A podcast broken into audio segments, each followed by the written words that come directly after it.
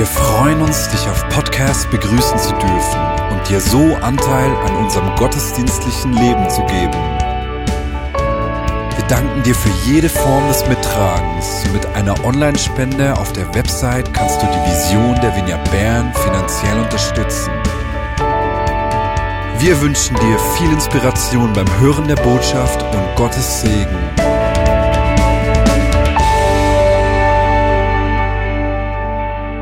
Vor zwei Wochen war ich mit meiner Frau in England. Und zwar leite ich mit einem Team seit letztem Jahr die Vignette-Bewegung in Deutschland, Österreich und Schweiz.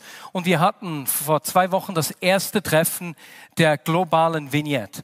Und zwar ist es so, dass es zwischen zweieinhalb und dreieinhalbtausend Vignettes gibt weltweit in den unzähligsten Ländern. Und in 16 dieser Ländern gibt es eine eigenständige Vignette-Bewegung. Das bedeutet eine, eine genügend große Anzahl von Gemeinden, die dann miteinander eben eine Bewegung formen.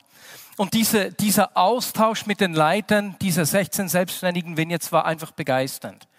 Etwas, was uns im Vorfeld bewegt hat, war die Frage, wie wir miteinander unterwegs sein können bei all diesen großen sprachlichen und kulturellen Unterschieden, dass wir wirklich miteinander die Zukunft prägen und gestalten können und die Vignette nicht einfach nur eine westliche Bewegung ist.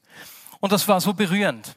Am ersten Morgen haben wir zuerst angebetet, wir haben Eindrücke gesammelt, Eindrücke erhalten und dann, als wir zu arbeiten beginnen wollten, hat, hat einer dieser Leiter äh, unterbrochen und ein kurzes Statement gemacht, worauf sich die Verantwortlichen aus Südamerika, Asien, äh, Afrika geäußert haben und zum Ausdruck gebracht haben, wie sie auch mitspielen wollen und wie es manchmal schwierig ist, sich auszudrücken, weil sie ganz anders ticken. Und das war so ein spezieller Moment des gegenseitigen Hörens, des gegenseitigen Verstehens. Für uns alle war es wie klar, das war wie eine, ein Gotteserlebnis und wir haben mittendrin unterbrochen und haben über das Wunder vom Pfingsten gebetet. Denn am, Pfingsten war ja nicht nur speziell, dass die Jünger in allen Sprachen gesprochen haben, sondern wir lesen, jeder verstand sie, jeder hörte sie in seiner Sprache. Und so haben wir gebetet, dass wir verstehen, dass wir einander verstehen. Und es war wirklich so ein, ein göttlicher Moment, der die ganze Tagung geprägt hat. Die nächsten Tage haben darauf aufgebaut und für alle, die da waren, die teilweise schon viele Jahre mit dabei sind, die sagten, hey, sowas, wie wir hier erlebt haben, hatten wir noch nie. Es ist wie ein neuer Anfang, ein neues Fundament. Und wir haben uns über alle sprachlichen und kulturellen Grenzen hinweg gehört und verstanden. Und das ist sowas von begeisternd. Und das hat mir Mut gemacht, weil es gibt doch immer wieder Situationen in unserem Leben, wo es sogar sprachlich nicht mal ein Problem gibt und wo wir uns dennoch nicht verstehen. Und zu spüren, wie Gott, wie Herzensverständnis schaffen kann, eine Herzensverbindung, Vertrauen schaffen kann, in einem Moment war absolut bewegend. Das ist die erste Story, die ich euch erzählen wollte. Die zwei, es kommen noch zwei kurze die ich bei uns im Hauskreis gehört habe diese Woche, die waren auch berührend. Und zwar das erste war eine Geschichte von, von, einem Lehrer, der bei uns im Hauskreis ist, der erzählt hat, wie er merkt, wie er einfach Atmosphäre prägt, wo er hinkommt. Und zwar ist, äh, gibt er Werken, wie sagt man das auf Hochdeutsch? Weiß das jemand? Wie? Technisches Gestalten. Hui, klingt das technisch. Werke technisches Gestalten unterrichtet er. Und es war so lustig, da kamen eine Gruppe Mädchen auf ihn zu und sagten, je, endlich dürften wir wieder technisches Gestalten machen. Und er fragte, ja, aber geht ihr nicht lieber ins Handsche, Handarbeit, textiles Gestalten? Was man hier dazulernt, ist ja Wahnsinn. Und sie sagten, nee, weil bei ihnen ist die Atmosphäre so ganz anders. Wir haben uns die ganze Zeit gefreut, wieder zu ihnen zu kommen. Ist das nicht berührend? Ja, das wollen wir, einen Unterschied ausmachen durch das, was wir ausstrahlen.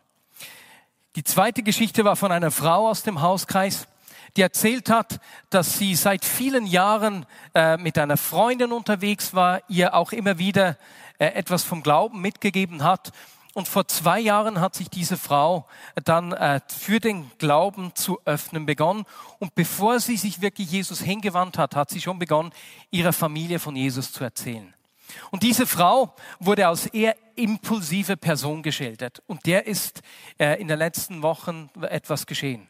Und zwar war sie in einem Park, als sie plötzlich gemerkt hat, dass hier die Uhr geklaut wurde.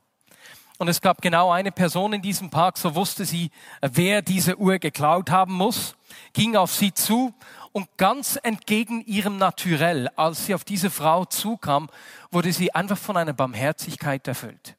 Äh, irgendwie hat etwas hat ihr Herz berührt. Und sie ging auf diese Frau zu und hat ihr 40 Minuten lang einfach hat, hat das Gespräch mit ihr gesucht und hat begonnen, dieser Frau zu sagen, was sie in ihr sieht. Anstatt sie anzugreifen, sie zu beschuldigen, hat sie, ohne es zu wischen, prophetisch über sie zu sprechen begonnen. Am Ende dieser 40 Minuten hat ihr die Frau die Uhr zurückgegeben. ah, auch berührend zu sehen, wie Gott das Herz eines Menschen verändern kann, der impulsiv normalerweise lieben Menschen beschuldigen würde und jetzt gebraucht wird, um Leben in eine Frau, ins Leben einer Frau mit Not zu sprechen. Das ist absolut berührend. Das ist unser König. Ein König, der gekommen ist, um zu dienen. Ein König, der gekommen ist, um unser Herz immer wieder zu verändern und weich zu machen. Und am Palmsonntag ist er eben wie ein König in Jerusalem empfangen worden. Aber wir alle kennen die Geschichte. Vor ihm lag eine Woche der Verfolgung, eine Woche voller Leiden, eine Woche, in der er gekreuzigt werden wird, eine Woche, in der er sterben wird, eine Woche der Not. Und ich möchte heute über einen Text sprechen, der nicht direkt mit dem Palmsonntag zu tun hat, aber einen Text äh, des Apostels Petrus, der zu einer Gemeinde schreibt, die selbst gerade so eine Zeit der Verfolgung und der Not erlebt. Der erste Petrusbrief ist ein Brief, der äh, eben an Gemeinden in Kleinasien, das ist die heutige Türkei gerichtet ist, die in ihrer Zeit durch die griechisch-römische Bevölkerung allerlei Verfolgung und Feindseligkeit erlebt hat. Und Petrus hat dieser Gemeinde einen Brief geschrieben, um sie zu ermutigen, um ihre Identität zu stärken, ihnen Mut zu machen in ihrer Verfolgung. Und am, im letzten Kapitel dieses Briefes richtet er einige äh, Sätze an die Ältesten dieser Gemeinde. Und diesen Text an die Ältesten der Gemeinden in Kleinasien möchte ich euch vorlesen. Und nun magst du denken, nun gut, dein Ältester bin ich nicht. Äh, Leiter, wenn du Leiter oder Älteste hörst, denkst du an Menschen wie meinen Vater, Martin Bühlmann, vielleicht Bill Johnson oder Timothy Keller, je nachdem, woher du kommst. Aber wenn wir uns anschauen, wenn Jesus erwählt hat, sehen wir, dass Jesus ganz einfache Menschen erwählt hat. Wie eben diesen Petrus, von dem wir gleich lesen werden. Ein einfacher Fischer. Und weißt du, Leiter sind nicht Menschen, die einfach monströs begabt sind, die, äh, die eine natürliche Ausstrahlung haben müssen ohne Ende. Leiter sind Menschen, denen andere das Recht geben, sie zu beeinflussen. Das ist Leiterschaft. Und weißt du was? Du hast Menschen um dich herum, die zu dir schauen, die sich auf dich ausrichten, die sich an dir orientieren, die sich an dir ein Vorbild nehmen. Das können Kinder sein, deine Kinder oder Kinder von sonst jemandem, Arbeitskollegen, Nachbarn, Menschen, die dich um Rat fragen, die deine Nähe suchen. Und deswegen, wenn wir uns vor Augen führen, dass Leiterschaft nicht eine Funktion oder eine Position primär ist, sondern dass Gott uns braucht, genauso in unserem Alltag, spricht dieser Text genauso auch zu uns. Und so lese ich aus dem 1. Petrus 5 die Verse 1 bis 7. Die Ältesten unter euch ermuntere ich. Auch ich bin ja ein Ältester und ein Zeuge der Leiden, die Christus ertragen hat Sonst schreibt er immer, ich bin ein Zeuge der, von Zeugen der Auferstehung. Hier schreibt er von Zeuge äh, der Leiden, eben weil er sich an eine Gemeinde richtet, die viel Verfolgung erlebt. Und auch ich werde an seiner Herrlichkeit und Ehre teilhaben, wenn er wiederkommt. Sorgt gut für die Herde Gottes, die euch anvertraut ist. Hütet sie gerne und nicht widerwillig, sondern wie Gott es will. Kümmert euch nicht um sie, um euch Vorteile zu verschaffen, sondern weil ihr Gott gerne dienen wollt. Dabei sollt ihr die Menschen, die eurer Leitung unterstellt sind, nicht bevormunden, sondern sie durch euer gutes Beispiel leiten. Und wenn der oberste Hirte wiederkommt, werdet ihr mit seiner unbegrenzten Herrlichkeit belohnt werden. Ihr jüngeren Männer, ordnet euch den Ältesten unter. Ihr alle sollt einander demütig dienen, denn Gott stellt sich den Stolzen entgegen, den Demütigen aber schenkt er Gnade. Deshalb beugt euch demütig unter die Hand Gottes, denn er wird euch ehren, wenn die Zeit dafür gekommen ist. Überlasst all eure Sorgen Gott, denn er sorgt sich um alles, was euch betrifft. Es ist schon etwa zehn Jahre her, seit Kao und ich die Leitung äh, der Vignette Bern angetreten sind. Und ich kann mich erinnern, wie mein Vater immer wieder zu mir gesagt hat, dass Leiterschaft hart sein kann. Und in den ersten sieben Jahren dachte ich immer, lieber Vater, das mag sein, es gibt schon Schwierigkeiten, aber eine Gemeinde zu leiten ist einfach das Beste auf der Welt. So herausfordernd ist es jetzt nicht.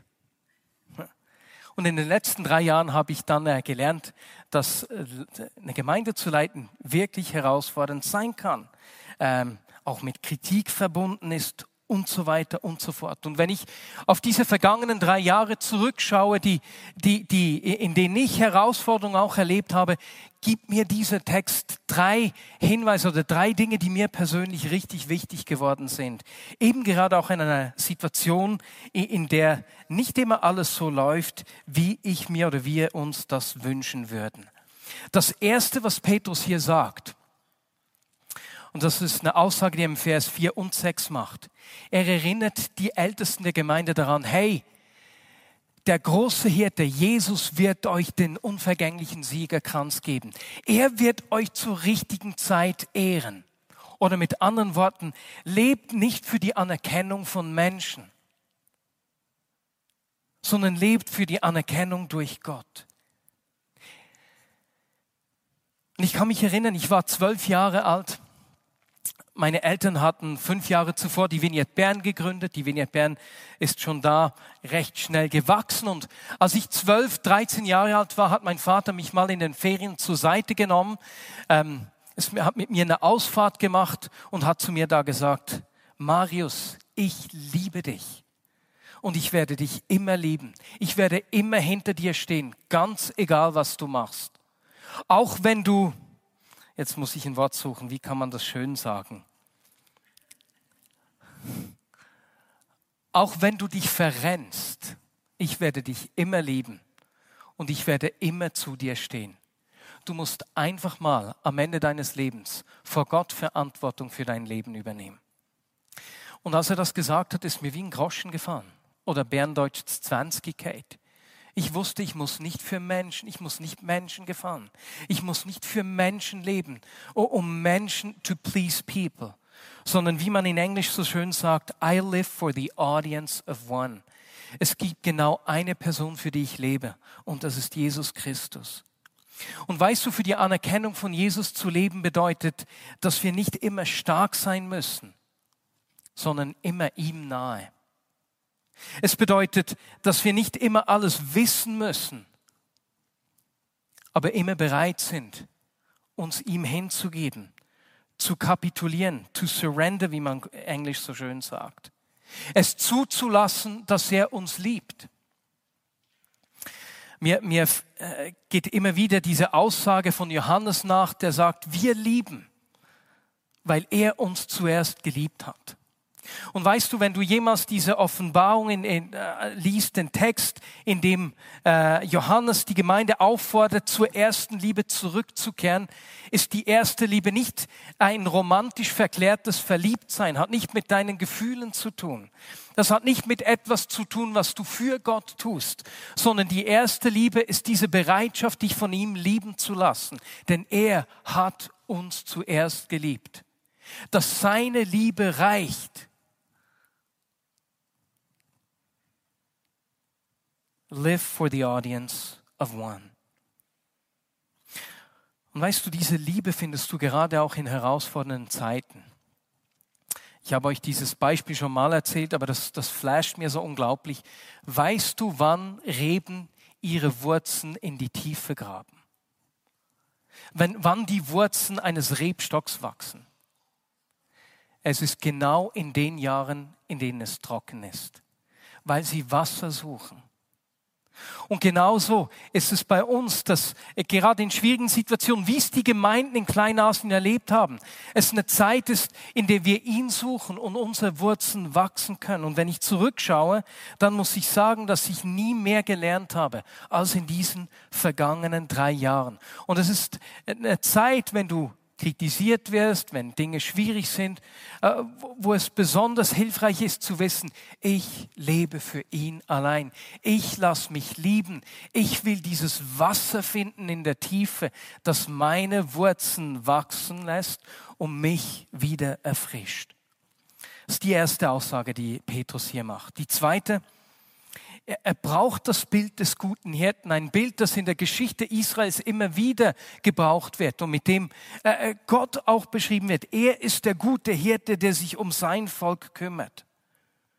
Und Petrus sagt hier, dass sie sich, dass sie wie gute Hirten sich um die Herde kümmern sollen. Und er sagt ihnen, macht es nicht, weil ihr müsst, sondern macht es aus Freude, macht es gerne, macht es mit Leidenschaft. Und wenn die erste Aussage, äh, für wen leben wir? Wer, für welches Publikum, welche Anerkennung will ich? Während es da um diese Liebe Gottes geht, geht es hier in diesem zweiten, in dieser zweiten Aussage um die Liebe zu den Menschen. Und weißt du, als Vineyard Bern, wir brauchen das dieses Pastorale, das Kümmernde, uns umeinander kümmern, füreinander da sein. Es ist so ermutigend zu sehen, was Gemeinschaft mit uns macht. Eine dritte Person hat diese Woche im Hauskreis, äh, wo wir das auch miteinander zu leben versuchen, hat eine, eine God Story erzählt. Und zwar ist es eine Frau, die schon seit längerer Zeit aus familiären Gründen äh, nur sehr selten in den Hauskreis und auch eigentlich nie in den Gottesdienst kommen kann und mehr über den Livestream und über den WhatsApp-Chat des Hauskreises mit uns verbunden ist. Und sie hat dort erzählt, so eine richtig berührende God-Story, wie es sie letztes Jahr oder vorletztes Jahr angesprochen hat, als wir darüber gesprochen haben, dass wir uns kümmern umeinander, kümmern wollen, auch um die Menschen in unserem Haus, in unserer Nachbarschaft. Und das hat sie so angesprochen, dass sie kurz darauf äh, alle Nachbarn eingeladen hat und jetzt so eine richtig tolle Nachbarschaftsdynamik entstanden ist. Und dabei hat sie eine ältere Nachbarin auch kennengelernt. Eine ältere Nachbarin, die, die krank ist und die keine Familie hat, die niemanden hat, der sich um sie kümmert. Und sie hat gesagt, das kann ich. Und jetzt geht sie jede Woche einkaufen, nimmt sich Zeit, um mit ihr Zeit zu verbringen, zu connecten mit ihr, sich um sie zu kümmern, einfach vorbeizugehen und für sie da zu sein. Und es hat mich so berührt von ihr, das zu hören und zu merken, Gemeinschaft färbt ab. Die Gemeinschaft, die trägt uns. Gemeinschaft formt uns. Und Gemeinschaft bewegt uns auch. Als Vignette Bern brauchen wir diese Orte der Gemeinschaft. Orte, an denen wir Leben teilen, an denen wir uns einander verschenken und uns miteinander verschenken. Und um dies zu stärken, denken wir laut darüber nach, einmal im Monat einen Community-Sonntag durchzuführen, weil wir merken, wir müssen dieses gemeinschaftliche Element stärken. Und an diesem äh, Community-Sonntag äh, planen wir uns vorwiegend an mehreren kleineren, kleineren Orten zu treffen, in Gruppen von 20 bis 80 Personen, wie die English Community, die Community in Düdingen, der Fokus, äh, die Mittags-Community und so weiter und so fort. Und diese Communities, die leben von dieser Gemeinschaft. Und sie ermöglichen es auch, dass mehr Menschen sich aktiv beteiligen können. Und zu diesem Community Weekend haben wir ja eine Umfrage am Laufen. Bestimmt hast du die schon gesehen. Wenn du sie noch nicht ausgefüllt hast, bitte ich dich, das jetzt zu machen. Ich habe herausgefunden, dass wir vor allem viele Antworten von Menschen zwischen 25 und 45 haben. Ähm, und deswegen wäre es schon noch gut, auch von einigen reiferen Menschen dort auch noch Feedbacks dazu zu kriegen. uns voller Freude einander verschenken. Kümmert euch, nicht weil ihr müsst, sondern weil ihr Gott gerne dient. Nun, weißt du, wenn du dich Menschen verschenkst, dass es nicht immer einfach ist. Es gibt Menschen, die uns herausfordern. Es gibt Menschen, die uns angreifen. Menschen, die uns ignorieren. Menschen können uns verletzen und Menschen können uns überfordern. Und wenn wir auch in solchen Situationen uns äh, gerne und mit Leidenschaft um andere Menschen kümmern wollen, ist es gut, eingebettet zu sein. Selbst eben eingebettet zu sein, unter Leiterschaft, Menschen um uns herum zu haben, Mentoren und Freunde, die uns helfen, in diesen Situationen gut damit umzugehen. Die uns beispielsweise helfen, wenn wir kritisiert werden. Weißt du, Kritik ist zuerst mal ja etwas, was uns hilft zu wachsen. Und dann gibt es manchmal aber auch Kritiken, von denen du merkst, da darf ich jetzt nicht zu sehr hinhören. Nur die Schwierigkeit ist, wie kann man unterscheiden? Und genau da brauchen wir Freunde um uns herum, Menschen, die mit uns ein Stück Weg geben, die uns in dieser Unterscheidung helfen. Denn im Reich Gottes, meine Lieben, ist diese Frage der Unterscheidung der, der Stimmen von Menschen, aber auch des Redens Gottes immer eine Sache der Gemeinschaft. Und je größere Auswirkungen eine Entscheidung hat, desto wichtiger ist es, die nicht einfach nur alleine zu treffen, sondern in dieser Unterscheidung andere Menschen beizuziehen. Die Gemeinschaft hilft uns, uns auch in schwierigen Situationen voller Leidenschaft anderen Menschen zu verschenken. Und zu guter Letzt die dritte Aussage, die mich, die, äh, die, die mich bewegt, äh, die Petrus hier macht, ist, er fordert die Ältesten der Gemeinden in Kleinasien auf, die Gemeinden nicht von oben herabzuleiten, sondern ihnen durch, sein, durch ihr Beispiel vorauszugehen. Und lernen wir nicht alle so? Ist es nicht durch unser Aufwachsen schon äh, eine Tatsache, dass wir alle miterleben, dass wir selbst von unseren Eltern, von älteren Geschwistern ganz vieles lernen können? Es ist so lustig zu sehen, wie kleinere Geschwister viel schneller Dinge wagen, weil sie ihre Eltern, Schwestern und Brüder sehen, die, die irgendwie von einem Stuhl runterspringen, von, von der vierten Treppenstufe springen und dann will das kleine Mädchen es auch machen, einfach weil sie ihren älteren Bruder gesehen hat. Vorbildsfunktion. Gebt den Gemeinden ein Vorbild auch darin, wie er in dieser Zeit der Verfolgung umgeht, wie er auf die Obrigkeit reagiert, wie ihr mit, äh, mit Angriffen deiner griechischen oder römischen Nachbarn umgehst. Und er fordert sie auf, zu dienen, demütig zu sein, auch in diesen Situationen. In dieser Woche in England mit den Leitern der Vineyard-Bewegung, da hatten wir auch einige Gäste. Einer davon war Peter Linus, der UK-Director der Evangelischen Allianz in England. Und ein zweiter war Mike Pilavachi von Soul Survivor. Mike, der eigentlich sagt, ich bin Vineyard durch und durch. und er hat zu uns gesprochen und das war so berührend. Etwas ist mir nachgegangen. Mike hat gesagt, weißt du, als Gemeinden, als Leib Christi sind wir eine Familie. Und das ist übrigens eines dieser Themen, in dem wir gemerkt haben, hey, da müssten wir in all diesen Kulturen verstehen lernen, was wir darunter meinen, wenn wir sagen, wir sind Familie. Weil in Afrika heißt es, du hilfst mir ganz praktisch und konkret. Ganz anders als bei uns. Wir haben gemerkt, hey, bei uns heißt es, du gibst Zeit. In Afrika heißt es, du gibst was zu essen. Du gibst ganz konkrete Hilfe. Das ist eine der Arbeiten, an denen wir noch sind. Aber Mike hat uns gesagt, wir sind eine Familie. Und in einer Familie, da wachsen Kinder heran. Die Kinder entwickeln sich. Und Mike hat dieses Beispiel gebraucht als Single.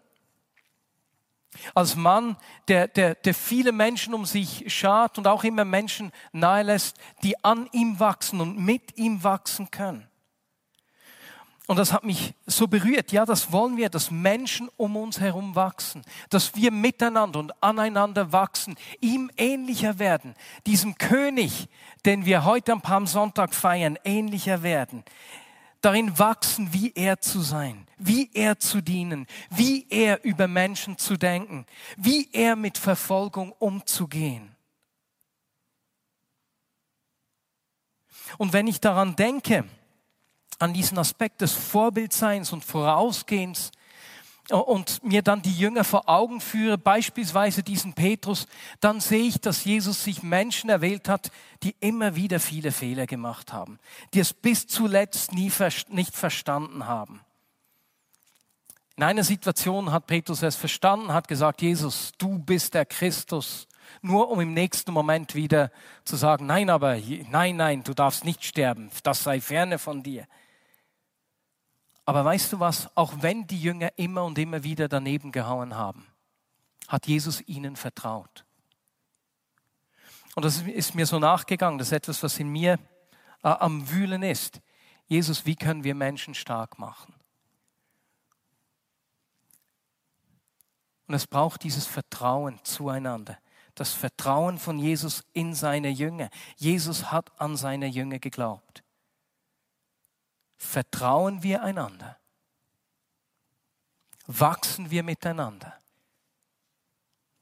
Und diese drei Dinge, die Petrus hier den Ältesten der Gemeinden in Kleinasien gegeben hat, die nehme ich mit, die beschäftigen mich. Ich will für ihn leben. Er ist mein primäres Publikum. Er ist mein einziges Publikum. I live for the audience of one. Zweitens, wir wollen Raum schaffen für dieses Kümmernde. Menschen, die sich umeinander kümmern, das wollen wir in der Vignette Bern stärken. Und drittens, wir wollen Leidenschaft verstehen, egal ob das jetzt in der Gemeinde ist oder dort, wo Gott uns Einfluss gibt, als Orte, wo wir mit, durch unser Vorbild führen. Und dieses Vorbild bedeutet auch, dass wir einander, dass wir Vertrauen schenken müssen. Und deswegen möchte ich für diese drei Dinge beten. Ist das okay? Ich lade dich ein, aufzustehen. Und zuerst mal möchte ich beten. Das ist ein Gebet, das wir alle für unseren Platz beten können. Wenn du sagst, hey, ich will auch, ich will auch für ihn leben, für nichts anderes. Du merkst, dass du manchmal herausgefordert bist von den Erwartungen, die Menschen an dich haben oder die du selbst an dich hast. Leg doch einfach deine Hand auf dein Herz und bring es ihm selbst zum Ausdruck. Jesus, ich will für dich leben. Und Herr, ich bitte dich, dass du uns begegnest mit deiner Liebe. Denn es ist diese erste Liebe, die uns befähigt, einander zu lieben. Wir lieben, weil er uns zuerst geliebt hat. So, Heiliger Geist, bitte ich dich einfach, dass du die Liebe des Vaters jetzt ausgießt, ganz neu. Und ich glaube, dass er das bei einigen tun, äh, tut jetzt, indem er deine Gedanken beruhigt. Gedanken, die wie in alle Richtungen zielen und er kommt mit einem Frieden und einer Ruhe in deine Gedanken. Herr, mehr von deiner Liebe. Jesus, lass uns das Wasser in der Tiefe finden. Wie Rebeln, die ihre Wurzeln richtig tief in den Boden senken. Und nun lasst uns auch einfach für die Vignette Bern beten wie ich gesagt habe, wir wollen durch diesen Community Sonntag einen Ort schaffen, an dem Gemeinschaft geschieht. Lass uns beten. Einfach, dass die, die Vignette Bern so ein Ort des Wachstums, ein Ort des Kümmerns ist, einfach noch mehr wert. Dass Menschen einen Ort finden, wo, wo sie zu Hause sein können, wo sie sich verschenken, wo sie gebraucht werden. Und lasst uns einfach gerade für diese kommende, ja, für diese Community Sonntage, die vor uns stehen, einfach beten. Wir denken laut darüber nach. Wir werden nächstens uns, ähm, ja, die, genau, die, die Umfrage auswerten miteinander. Aber lasst uns für diesen ganzen Prozess beten. Und Jesus, ich danke dir, dass du uns nicht in eine Organisation gerufen hast, sondern in eine Familie. Dass du uns nicht alleine gerufen hast, sondern mit anderen zusammen.